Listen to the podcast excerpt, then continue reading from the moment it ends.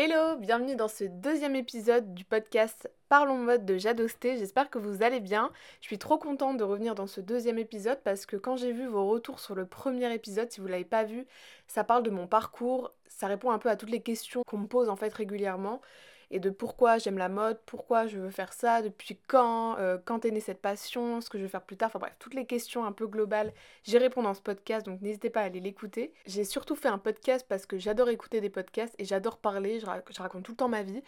Donc c'était le bon plan, mais je m'attendais pas à ce que les gens l'écoutent. Dans cet épisode, on va parler de comment se lancer. C'est vraiment la question, je pense, qui revient le plus.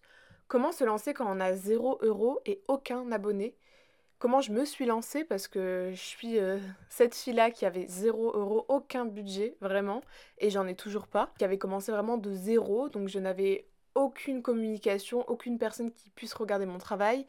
Et maintenant, j'ai monté ma petite communauté. Vous qui êtes géniaux, vraiment. Je me dis que peut-être de raconter un peu l'histoire du début, de comment j'ai fait, ça vous donnera peut-être des conseils sans que je donne des conseils et que ça vous aide en fait à vous euh, visualiser comment vous voulez faire votre projet à vous, que ce soit dans la mode ou dans autre chose.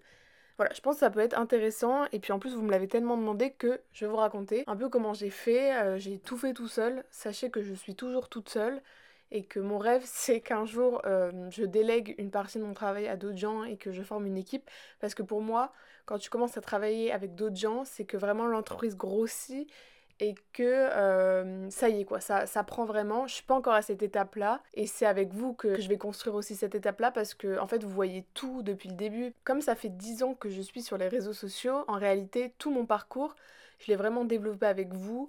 J'ai encore eu euh, le message, si elle se reconnaît, d'une fille qui était à mon collège et qui m'a dit ah, mais je te suis depuis bah depuis qu'on se connaît depuis le collège. C'est elle en fait ce, ce genre de personnes qui m'ont connue à ce moment-là ou qui ont pu voir l'évolution.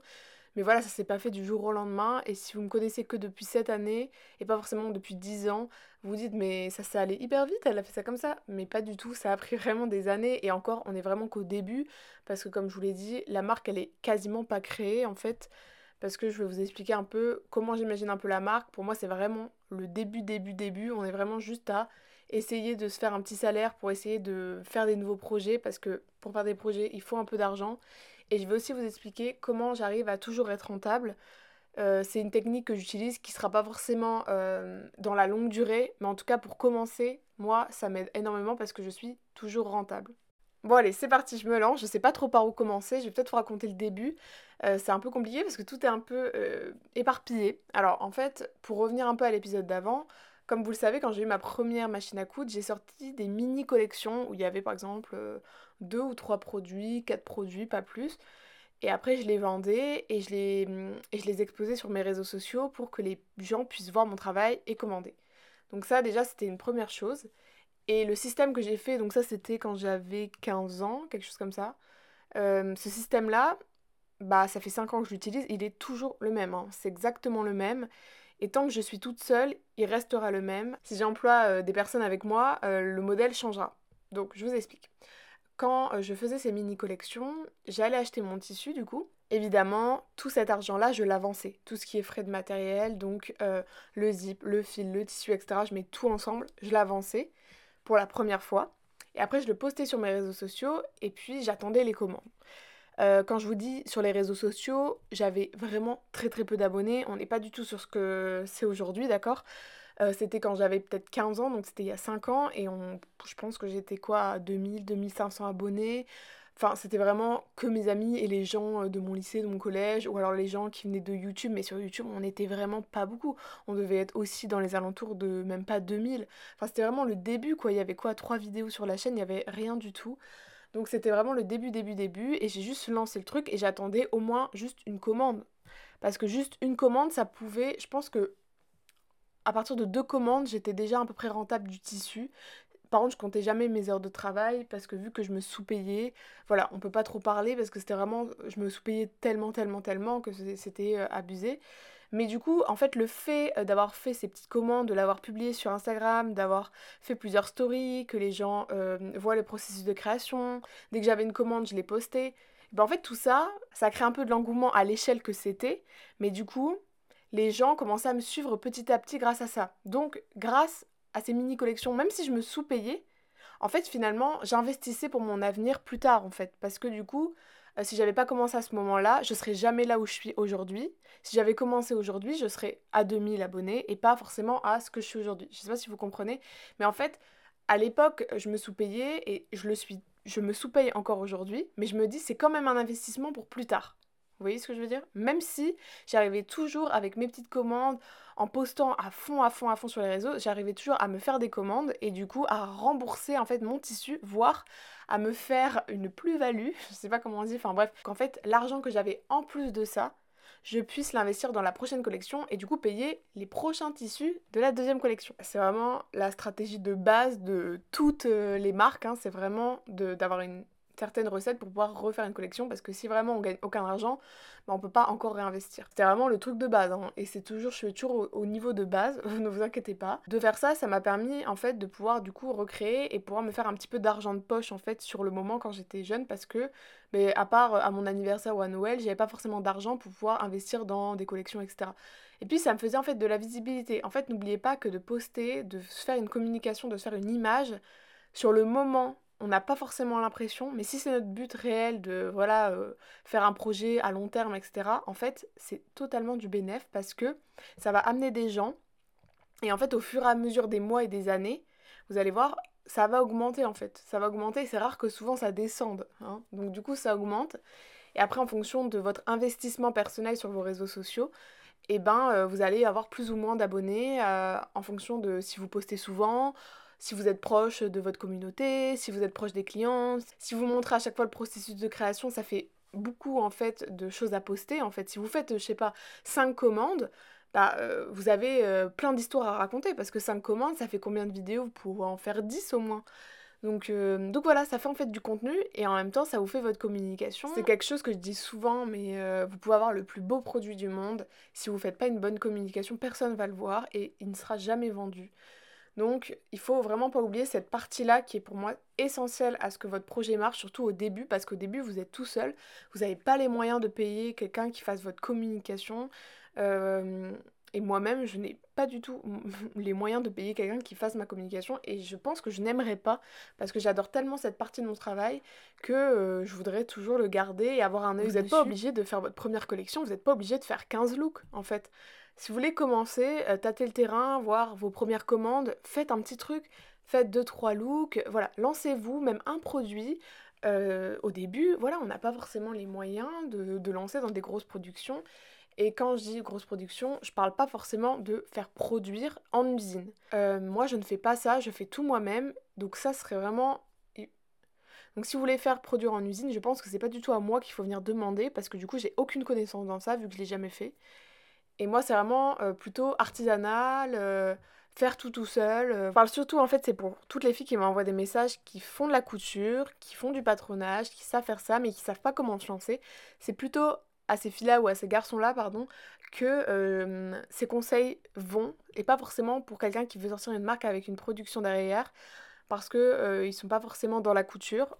Ça, c'est vrai que c'est un autre domaine, et je pense que ça, faut aller peut-être demander à des gens qui s'y connaissent, qui l'ont déjà fait, moi personnellement, si un jour je fais une production en usine, parce que évidemment, je vais pas pouvoir faire éternellement tout tout seul et faire tous les produits, sinon en fait, je ça marchera jamais et je pourrai jamais en fait en vivre complètement parce que faire une robe par mois, c'est pas rentable, vous voyez Bon, voilà, si je suis à mon compte en 35 heures, je ferai pas une robe par mois, mais vous voyez ce que je veux dire Si vous avez écouté le premier podcast, j'avais parlé que le projet Host et Couture, qui était euh, mes robes, faire des robes sur mesure, etc., uniques pour chaque cliente, euh, c'était un projet qui était vraiment pour financer mes études, qui était à peu près sur une durée d'un an. Et je vais vous expliquer pourquoi ce projet, il a été super, vraiment, pour moi, et qui a été très très rentable, parce qu'en fait, je ne perdais jamais d'argent. C'est ce qu'on veut, en fait, quand on crée notre entreprise, c'est ne pas perdre d'argent, surtout. Euh, si on n'en gagne pas, c'est pas grave, parce que autant investir et gagner la même chose, mais perdre de l'argent, c'est compliqué, en fait, pour la trésorerie. Comme c'était sous un principe de commande et de devis, en fait, la personne, par exemple, si elle veut une robe, elle vient, elle fait son devis, etc. Euh, si le prix lui convient, eh ben, la personne paye un acompte, je fais toujours payer un acompte, pour réserver la robe et pour que je puisse aller chercher toutes les fournitures. Du coup, un acompte, c'est quoi? C'est euh, la moitié du prix, enfin moi je marche comme ça, après il y a différents acomptes. 50% du prix qui est payé avant la fabrication de la robe, puis ensuite, avant de l'envoyer, elle paye la deuxième partie de cet acompte, donc 50%, et puis après, bah, elle la reçoit. Ce système de vente unique, ça m'a permis de ne pas avancer l'argent de tous les frais de matériaux. Et du coup, c'était encore mieux que de faire des petites collections parce que du coup, j'avais toujours l'argent dont j'avais besoin pour payer le tissu, le zip, le fil, etc. Donc c'était en fait encore mieux pour moi. Et ça me permettait aussi de travailler comme je le souhaitais. Donc euh, si je pouvais faire, euh, je sais pas, euh, deux robes dans le mois, et ben j'en prenais deux. si je pouvais en faire qu'une, ben j'en prenais qu'une. Après c'est sûr que je pouvais me le permettre parce que j'avais beaucoup plus de demandes parce que ça faisait des années que je faisais ça et avec la communication sur les réseaux sociaux, ça me permettait d'avoir plus de visibilité et alors plus de filles qui veulent commander, etc. Il y a eu tellement tellement de devis en fait pour rester couture et j'en reçois encore malgré que bah, ce soit un petit peu fini en fait le projet. Même si comme euh, j'attends de voir si je reprends pas une ou deux à la rentrée, je peux pas dire que le projet soit totalement terminé. Mais voilà, en tout cas ce sera pas sur du long terme parce que j'aspire peut-être à créer mes propres collections avec vraiment la totalité en fait des pièces que je choisis, que je crée, que je dessine. Peut-être pas que je couds en totalité parce que comme je vous l'ai dit, j'aimerais bien déléguer aussi cette partie pour pouvoir euh, grossir l'entreprise et évoluer. La différence entre les deux projets, c'est que quand on fait une mini collection, malgré qu'elle soit petite et que ce soit nous qui faisons tout, bah c'est quand même nous qui choisissons tout. Donc on choisit le tissu, on, choisit le modèle et on propose aux consommateurs euh, s'ils veulent ou pas acheter. Alors que quand on fait des robes sur mesure, des modèles uniques, c'est le client qui choisit le modèle. du coup, c'est un sens inverse. Et donc pour une personne qui est créative, c'est vrai que ça peut des fois être bloquant parce que on choisit globalement à peu près rien. On peut proposer des idées, mais il faut forcément que la cliente soit réceptive. Et généralement, elle a déjà une idée euh, vraiment précise de ce qu'elle veut. Donc euh, c'est rare quand même qu'on m'a laissé carte blanche. Mais ça peut arriver. Mais mettez-vous dans la tête que quand c'est du modèle unique et du sur-mesure, etc. Enfin bref, sous ce système-là, généralement, vous avez moins de possibilités de créer que quand vous faites des mini-collections. Et c'est pour ça que plus tard pour hoster, je voudrais que forcément créer des collections et non des modèles uniques, etc. L'avantage de faire des modèles uniques, c'est comme je vous l'ai dit, on n'avance pas d'argent parce qu'il y a un acompte. Donc quand on fait des mini-collections, on peut perdre l'argent. Comme par exemple la collection euh, que j'ai fait, l'audacieuse, ça a été un super, super, super outil de communication. Vraiment, ça faisait très très longtemps que j'avais pas eu autant euh, de visibilité en fait sur mon travail pendant un certain nombre de temps. Franchement, ça a fait exploser mon Instagram. Que, je sois honnête avec vous, euh, j'avais au début 5000 euh, abonnés au début du mois. Et j'avais, je crois, 40-45 000 à la fin du mois. En, un mois, je, je crois que j'ai dû prendre au moins 40 000 abonnés, à peu près. Comme je vous ai dit un peu au début du podcast, quand vous créez en fait des choses et que vous le mettez sur internet, même si ça marche pas forcément sur le moment, c'est toujours un atout pour montrer votre travail et évoluer et faire évoluer la marque et donner une plus grosse visibilité à la marque et à vous. Donc pour exemple, cette collection, elle n'a pas forcément été bénéfique en termes de revenus, en termes de recettes par rapport à ce que j'avais fait. Mais par contre, ça a été un très bon investissement au niveau de la communication et de la visibilité. Et ce que ça va m'apporter, cette collection-là, à ce moment-là, pour plus tard, quand je sortirai d'autres produits, etc. Et moi, je trouve que faire des collections aussi, ça permet de tester et de voir si ça plaît ou non, qu'est-ce qu'on doit changer? Après, soyons honnêtes, faire ça, ça... Après, soyons honnêtes, faire ça, ça demande énormément de temps. C'est beaucoup d'investissement au niveau du temps. Euh, faut pas compter vos heures. Toute façon, quand c'est le début, faut pas compter ses heures. Franchement, si vous attendez à ce que ça marche tout de suite, que vous n'ayez pas à faire des, soirées, des soirées, des soirées, voilà, au début, euh, même durant les premières années, généralement, vous vous sous-payez. On ne sait pas combien on vaut, et moi actuellement, je ne sais toujours pas combien je vaux. J'essaye de tester en fait, de savoir, de parler aussi avec des gens qui sont peut-être plus âgés, qui se connaissent mieux. C'est toujours intéressant en fait de demander un avis extérieur et de trouver surtout votre cible. C'est ça qui est le plus dur à faire, c'est de trouver bah, pour qui vous voulez vendre en fait vos créations. Est-ce que vous avez une cible de personnes assez précise? Est-ce que c'est plutôt les très jeunes, les jeunes, les moins jeunes? Est-ce que vous avez déjà idée de la femme type qui pourrait acheter vos produits? Ça, il faut l'avoir parce que quand vous avez du coup votre cible, il faut qu'en fait la communication, elle s'approprie à cette personne. Il faut que votre communication, elle touche la cible dont vous avez imaginé qu'elle puisse acheter vos produits. Et ça, c'est aussi un autre challenge parce que c'est vrai qu'au début, quand on commence, bah, on sait pas en fait. On sait pas quelle est notre cible, on sait pas si on veut faire plutôt du luxe, on sait pas si on veut faire plutôt du prêt-à-porter. C'est vrai qu'on touche un peu à tout, à part si vous avez les idées hyper bien précises et ça fait longtemps que vous savez exactement ce que vous voulez faire. Donc ça, c'est encore un plus en réalité. Mais voilà, c'est vrai qu'au début, on touche un peu à tout et, euh, et on voit en fait. Tester, c'est cool, mais après, à un moment donné, ces tests, il faut qu'il y ait une réponse à vos questions. Vous faites un test, voyez ça marche, voyez qui achète, qui achète pas, euh, est-ce que votre public que vous souhaitez viser a été visé ou non, et dans ces cas-là, il faut peut-être changer votre manière en fait de faire votre communication. Par exemple, moi sur TikTok, j'ai trouvé que ma communication, elle était, euh, elle, est, elle est pareille que sur Instagram, mais peut-être que l'application, elle n'est pas adaptée à ma cible parce que l'application est peut-être trop jeune. Alors que sur Instagram, c'est peut-être des personnes qui sont un tout petit peu plus âgées. Peut-être sur TikTok, c'est plus euh, entre 18 et 22 ans, je sais pas, peut-être un petit peu moins. Et sur, et sur Instagram, on peut plus toucher des gens dans les 25, 30 ans, 35 ans qui est plus ma cible selon moi. Donc ces gens-là, il faut peut-être aller les chercher sur un autre réseau. En fait, peut-être que votre communication est bien, mais peut-être pas sur le bon réseau social. Voilà, ça c'est toutes des stratégies que vous devez réfléchir et c'est en faisant des tests que vous allez savoir. Moi j'ai jamais su tout de suite que sur Instagram ce serait peut-être mieux que sur TikTok alors que pourtant toute mon énergie je l'ai mis à TikTok. Maintenant je, je passe plus de temps peut-être sur Instagram mais ça voilà c'est des questions que je me suis posées, j'ai mis des années à y répondre et peut-être que en fait, c'est pas forcément la bonne solution et je vais trouver une autre solution encore dans quelques mois. Mais voilà, ça c'est tout le temps, il faut tout le temps euh, réfléchir. Je pense que si on devait conclure cet épisode, ce serait que il faut absolument que vous vous lanciez. Si vous avez un projet, lancez-vous. Ça coûte pas très cher de commencer si vous savez tout faire. C'est vrai que si vous voulez faire une production, c'est encore autre chose, comme je vous l'ai dit. Il faut investir parce que vous, ne pouvez pas commander trois pièces, en fait, c'est pas possible.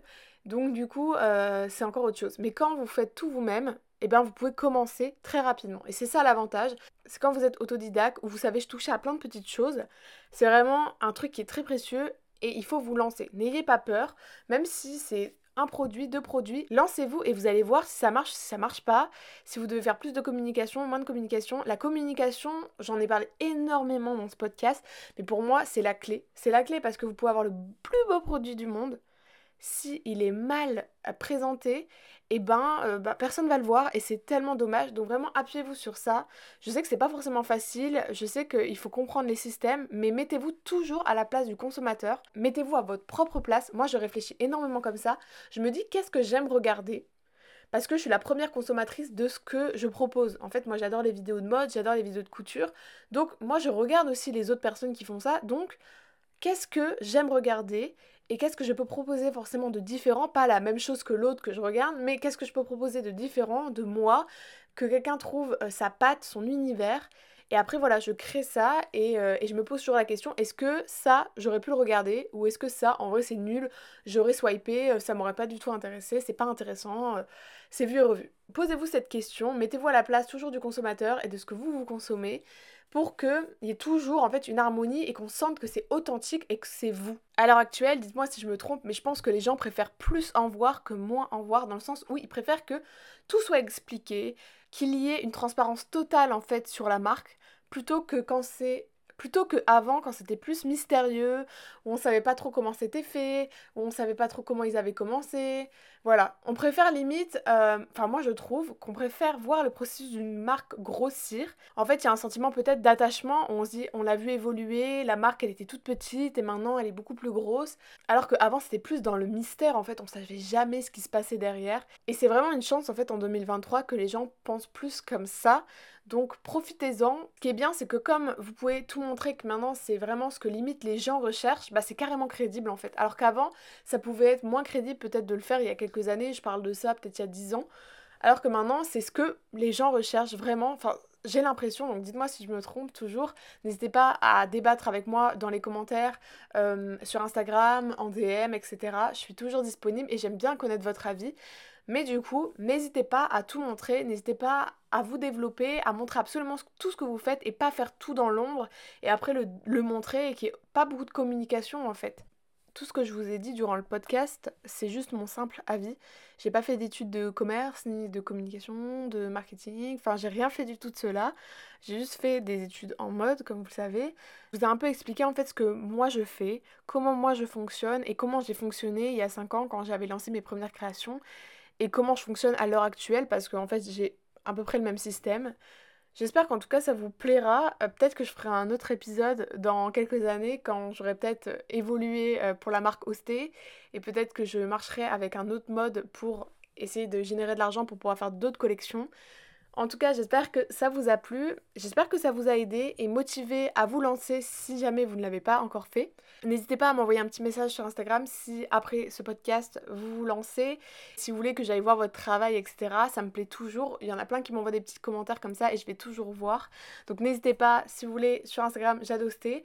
Si vous voulez un peu voir ma stratégie de communication, comment je marche sur mes vidéos TikTok, comment je mets en avant mes produits et mes processus de création, n'hésitez pas à me rejoindre du coup sur TikTok. C'est Jadosté. Euh, je vous fais des gros bisous et puis je vous dis à dimanche prochain parce que les podcasts, c'est tous les dimanches à 18h. Je fais des gros bisous. Bye bye